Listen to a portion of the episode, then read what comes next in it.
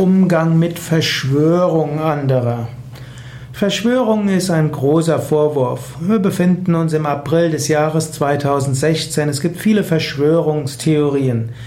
Und die einen denken, dass die Bilderberger die Welt beherrschen, die anderen glauben, dass äh, irgendwelche äh, Außerirdischen sich verschwören mit anderen, andere wiederum denken und so weiter.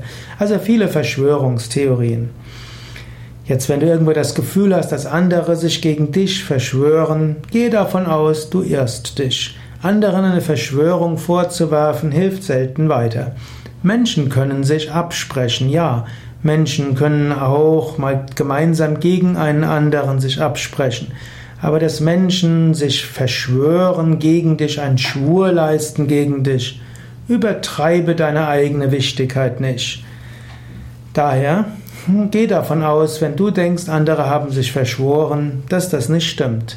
Überlege andere Hypothesen. Zum Beispiel, dass die Menschen wertzuschätzende Anliegen haben und dass du vielleicht diesen wertzuschätzenden Anliegen momentan im Weg stehst, dass du vielleicht ihre Anliegen anerkennen kannst, dass du deine Anliegen sagen kannst und ihr dann schauen könnt, wie ihr die gemeinsam berücksichtigen könnt. Eventuell habt ihr auch unterschiedliche Interessen und es gibt gute Gründe, dass ihr gegeneinander auch durchaus mal kämpfen müsst. Natürlich nicht physisch kämpfen müsst, aber man kann auch unterschiedliche Vorstellungen haben, wie man einen gemeinnützigen Verein führen will oder wie man auch ein Yoga-Zentrum führen will oder wie man eine ökologische Initiative zum Erfolg bringen kann.